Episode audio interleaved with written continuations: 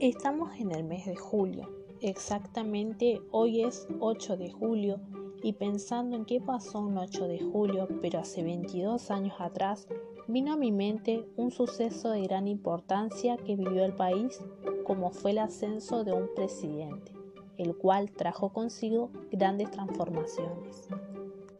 Así es como un 8 de julio, pero de 1989, en un contexto de hiperinflación y de revolución social, asume como presidente, antes del tiempo previsto, Carlos Saúl Menem.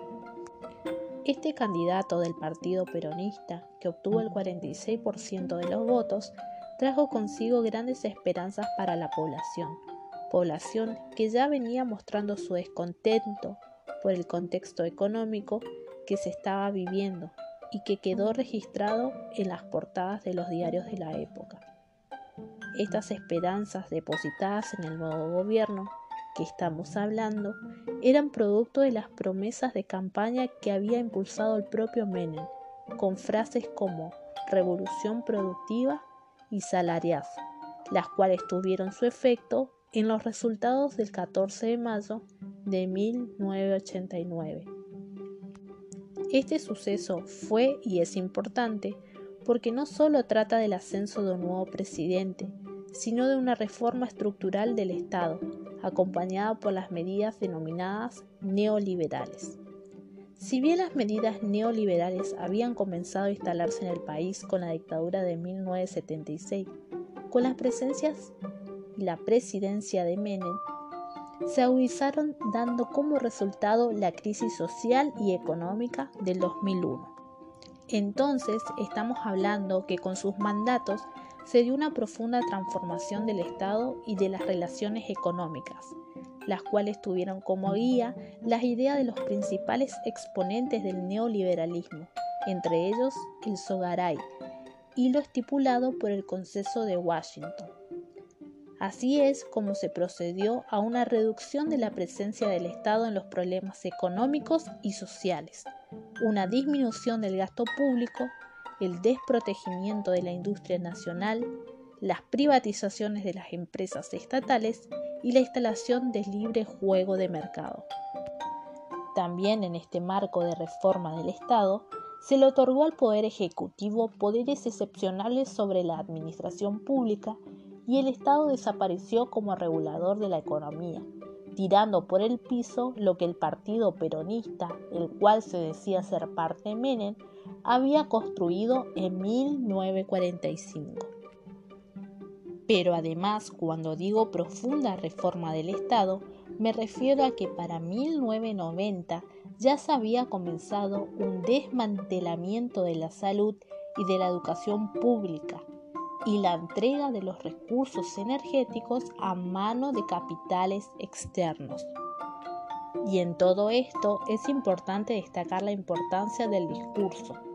tal como lo plantea el autor Faleiro.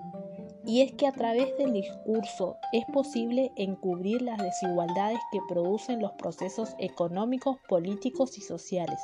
como así también las formas de financiamiento de las medidas que se toman. ¿Quién iba a decir que el discurso de Menem, el cual enunciaba a la población como hermanos bajo la idea de gran familia, y el cual enunciaba la teoría de colaboración de clases y de todos los sectores de la sociedad, hacía referencia en realidad, entre otras cosas, a la privatización de los servicios públicos, a la privatización de los medios de comunicación, la apertura de los capitales externos y la venta del patrimonio del Estado. En este sentido, también usando el argumento del federalismo, el gobierno traspasó la salud y la educación a los estados provinciales, teniendo un efecto perjudicial para los mismos, ya que se transfirió las responsabilidades, pero no así los recursos necesarios para su mantenimiento. Pero si de recurso, de recurso y de discurso hablamos, los medios también tienen incumbencia en todo esto que pasó, ya que hacían eco de que esta transformación del Estado significaba en realidad modernidad. Es por eso que me pareció importante revisar este acontecimiento, porque si bien el discurso puede servir para encubrir ciertos intereses, las consecuencias de las acciones sirven para analizar y develar las mismas. En el caso de nuestro país, en este periodo, las consecuencias trataron de la destrucción de la economía e la industria nacional, la desocupación, la riqueza concentrada y el aumento de la pobreza. En esta misma línea, este acontecimiento nos permite reflexionar cómo a través de los gobiernos democráticos se puede ir en contra de la autonomía de un país.